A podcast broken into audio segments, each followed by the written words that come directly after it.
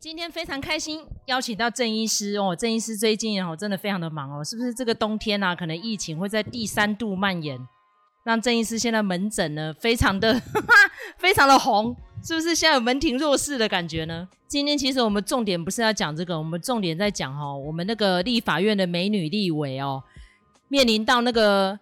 恐怖情人的家暴案例哦，因为其实我个人是认识他的，因为看到他这样的处境，我真的心有戚戚哦。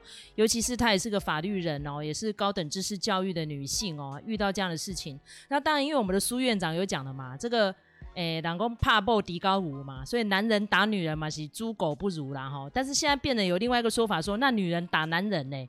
我说其实用暴力就是不对，不能好好讲吗？但是呢，如果高嘉瑜都会遇到了，更不用讲我们其他人嘛。像他是一个立委，然后有拥有那么多的社会资源跟靠山，他都还是会遇到这种长期的暴力，然后隐忍不说。所以我觉得犯罪者跟那个被害者的心态，我觉得都还是需要专家来帮我们做一个解惑哈。所以我现在先提出第一个问题哦。是不是那种高等知识教育者哈，受到家暴，是不是他的反应呢就会特别的慢，或是他都会先自责，或者是说有可能他被害的那个几率会更高？因为我已经看了蛮多案例了哦，甚至还有人搬上荧幕的哦。我曾经看过的例子是那个诶，妮可基曼演的电影叫做《Big Little Lies》，哦，叫《美人心机》呀哈，他是在讲一个小镇里面一个律师，就是妮可基曼演的。她是律师哦，结果她长期被她老公暴打，真是怕干咪咪冒冒。结果后来人家去问了那个剧作家，他说那是真实案例，就真的是一个女律师被揍。我说律师诶、然后高嘉瑜是我们台大法律系的学妹，她也被揍啊，而且她是被揍好几次。她说在热恋期刚交往就被逼着下跪了，所以她今天开记者会就说了，她说她觉得好丢脸。好、那不止这个案例，前一阵在美国也发生了一个网红哦，她也是年轻又貌美哦。甚至于他在被揍的时候被路人看到，路人都叫了警察去关切了，结果当着警察的面，他又开始自责，哎，然后不但自责，他还帮他的加害者，就是他的未婚夫圆谎，结果最后就被杀死了。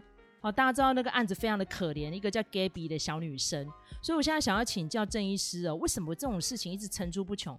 是不是真的越受高等知识教育的女性或是男性遇到这样的事情就越隐忍不讲？甚至还会帮加害者说话呢？怎么会这样呢？这这跟知识受多少教育有什么关系？没有关系啊，只是刚好他是就是受高等教育而已啊。不然高嘉宇他自己是学法律出身的，对不对？嗯。然后而且他也知道，只要他的脑袋很清楚，他只要被打，他只要一讲。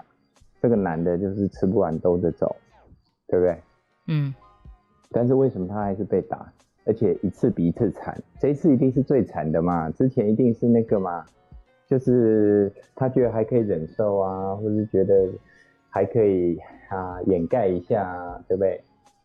所以之前都没有讲。那这一次因为已经大到，就是那个每一个人看到，就是他根本就是藏不住嘛，对不对？那他本来我我猜他本来还有犹豫，因为他是被打了几天才提提告的。想要问的一件事情是这样子，因为现在是连那个卫福部的保护司的司长哦，他都提出一个统计报告，他说每五个人就有一个人一生中会遭受到亲密关系的暴力，哎，那比例很高哎，五个就有一个，我不知道台湾有那么多这样子的例子哦，而且他为什么提到是要？光鲜亮丽的高社经地位者，他是说，因为这种人对自我的要求很高，他就觉得好丢脸哦。嗯，会有所谓的这种啊、呃、外在的这种社经地位的包袱嘛，对不对？就是哎，是这么这么就是啊做到立委了，然后万一这种事情啊就是传出去的话，觉得很丢脸，对不对？好，但是这这个只是最外层的，因为我自己有亲身的去。去帮助周边的友人啊，处理他们被家暴啊的这种经验，而且我处理的这个也是就是他们的职业，也就是医疗专业的，哦，然后两个也都是医疗专业的，就是打人跟被打也都是医疗专业的，但是那个被打的就就不只是第，就是我那时候发现的时候，他已经不是第一次被打了，哦，但是就是被打得很惨，他那时候还没有提告，后来是第二次被打得更惨，打到整个人就像那个高嘉宇，呃，这有点有点像嘛。不过那个上次我去处理，就是那个有人那个，他就真的被打得跟猪头一样。哦，那这个就是那一次，旁边的人一直劝他，他才去就是找律师啊提告。不然前面他还是人啊，但是我们其实今天有有一些其实可以探讨，就是为什么这些人会一直忍耐啊，然后一直被打，原因在哪里？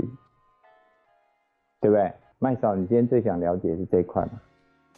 我想要问的哈，还有几个点就是这样。第一个，因为高佳瑜说他有被拍了亲密的照片，他怕对方公开。可是他自己是法律人，他也知道这是妨碍秘密罪。他如果今天不先发制人，难道他要一辈子受制于人吗？对不对？我觉得是一样的道理嘛。你姑息他一次，他就只会一直加害你呀、啊。他是要什么时候才能逃脱？好的，基基本上他们碰到这些会家暴，都有一些人格特质啦。哦，就是就像你，就像麦嫂刚才有传给我啊，就是有精神科医师说他是自恋型人格的这种灾难，是吧？嗯，对啊，沈医师说的啦，因为沈医师现在是网红了，他就很爱发表这种时事言论。哎，好，那我我们碰到就是，呃，有的是那种妄想型人格啦，就是明明就是另外一半什么也没做，他就是会怀疑。哦，他要去偷人干嘛？那有的是 combine 的，就是他可能也有自恋，啊、哦，那也有这种妄想、妄想型人格。那统称就是他会有这种我们叫做啊，你可以说他是人格障碍啊。那大部分会去家暴的这些都是属于我们叫做 class B，就是 B 型的人格啊。我们知道的边缘性人格啊，自恋性人格啊。啊，戏剧性人格啊，这种都是比较属于 B 的，但是妄想型人格的话，它就是比较属于 A 的啊。但是就是都有可能啊。但是很重要是这些人为什么啊？如果我们用理智啊，包括呃这个高委员他自己学法律出身的，他在问政台上面也很犀利，就是他稍微用他的理智。啊，去分析一下，就是他不可能会成成为就是对方威胁的人啊，这种手段的受害者，但是他还是持续的，就是隐忍，好、那直到把这件事情那个扩大，啊，他才去提告。但是这之前，我想他已经就是吃了不少苦了。但是我们今天要探讨就是那个背后是什么？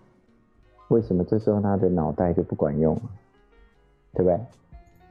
会被家暴的人，事实上他对于家暴他的人，其实都有一个情感上面的期待或是期望。好，他觉得哎，这个人跟我很通，或是这个人很了解我，或是这个人很像我啊，就是符合他，也许是他爸爸的形象，或是符合过去他小时候他的双亲。对待他的方式，即使那个方式是不让他舒服的，可是因为你在从小的时候跟你发生有这种情感连接的，那个最早的经验就是你最在乎的，即便他就是你你做不好，他就 K 你啊，然后他就会说都是你不够好，我才打你，或是你都是你没有做好，我才会这样子对你，我这样是为了你好。所以在他们潜意识里面就有这个东西，所以当他们碰到了一个符合过去生命经验的啊这样一个等又符合他情感投射的对象，好，那这时候整个就会被他情感面带着走了。所以很多就是，但是我今天会最后会带一个那个怪力乱神的，大家可以参考一下。但是我们去看这个后面，就是他到后面的结果，你就是。麦嫂，你老实说嘛，这这个人，他可以泡放着好好的生活不过，他就是硬要找一个人来对自己暴力相向，让自己的生活啊不安宁。所以你用行为的结果来看，事实上他是找要找另外一个人来折磨自己，对不对？对，他对父母跟前女友，而且他有前科，高嘉宇对他一点都不了解，就跟他交往了，应该是这样说。哎，我真的觉得他很奇怪的，遇到感情就这么蠢哎，他直接假冒他是国安局的人，那他是立委，他什么资料要不到，他是不会查底细哦。就觉得真的傻眼到极点，不过我觉得也不能这样讲他啦，因为我不是当事人。那有时候我们今天身为一个专业人士，有时候当事人过来找我们，讲到他一些种种一些过去啊，或是他遇到这个案子的前因后果，我们心里面这不得不油然而生一些批判。我觉得我们这法律人在那检讨，比如说像有一些嗯被诈骗的，我就说怎么会连这么烂的骗术都会被骗？有时候我们自己会起这种批判心，你知道吗？我自己也常在检讨。但是我们今天我们这一集的主角不是。高嘉瑜，我们当然觉得高远遇到这样的事情，我们都很心痛。尤其她是我学妹哦，跟我年纪也差不了多少。我觉得再怎么样，现代人对于这种情商这件事情哦，好像琢磨不够深，因为学校不教嘛。你看，像这一阵子已经蛮多这种年轻人犯罪的哈，只是一个小小的车祸啦，只是因为失眠啦，就要这边动用暴力的，已经太多那种。悲惨的例子在前面，然后接下来如果我们的疫情还没有办法整个停歇的话，可能这样的事还会层出不穷。希望大家真的要把 EQ 学好，好不好？就算真的不懂不了解，请教专家嘛。你看我们节目有郑医师多好啊，对不对？或者说你真的不太了解自己遇到什么样的事情，很多种管道可以给你答案的。拜托，真的不要一直沉沦下去了哈。我们我们把它收尾一下好不好？郑医师，你有没有最后一些忠告啊？希望大家如果有这方面迷思的人，怎么样去走出一条路？这样。学校没有教的一件事情，他教你很多外面外在的知识，但是他就没有教你怎么样去了解你自己。但是这件事情远比很多我们以为重要的事情其实更重要。我还记得那个希腊神殿的那个柱子上，他就是为那个教育。定义啊，什么是教育？它是了解你自己。如果你学的东西没有办法帮助你了解你自己，那这这一些所谓的教育可能对你的帮助，事实上啊，常常都派不上用场。了解你自己之后的话，你才会知道你碰到什么状况，其实你会特别的不行啊。但是如果你不了解你自己，你就被那个。我们就，你就想象一个画面嘛，你就像一个那个盲人啊，在骑那个瞎马啊，但是那个马就是因为你不了解它，所以那个马就是带着你到处到处跑，然后最后迷路就这样子，那别人就觉得很奇怪，嗯，应该你是控马的人，但是你被马一直带着走，那个马就是你的情感面，你的惯性。如果你不了解，而且那个惯性的形成，它有由来的。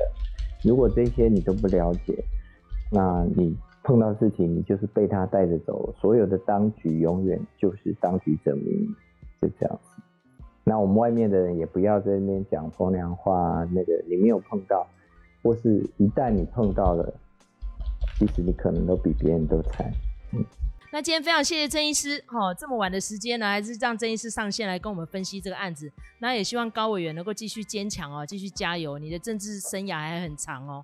因为这样的事件，他可能就会变成女权斗士了，哈，希望是这个样子。然后下一次要选这个亲密伴侣的时候，真的啊，就他自己有检讨啦，说世人不清，真的拜托哦。身为一个立委的，你有非常多的权利可以运用，你还可以保护更多的人。我这边插的话，嗯，没有世人不清这件事，只有识己不清。好吧。哦，对，这句话很好。你当你当你事己够清，你看人都很清楚。你只有事己不清，才有这个我们后面的这个后续的世人不清的问题。就这样。好，今天非常谢谢郑医师，我们很感动，真的真知灼见呐！哈，希望我们这一集的听众朋友们，郑医师说的话要赶快记起来哦。然后拜托大家哦，我们这罩子放亮点哈，眼光四面，耳听八方哦，真的提。稍微有点警惕心也好了，好不好？希望这种事情不要再发生了哈。感谢郑医师，谢谢。好，我们下次再见，拜拜，拜拜，拜。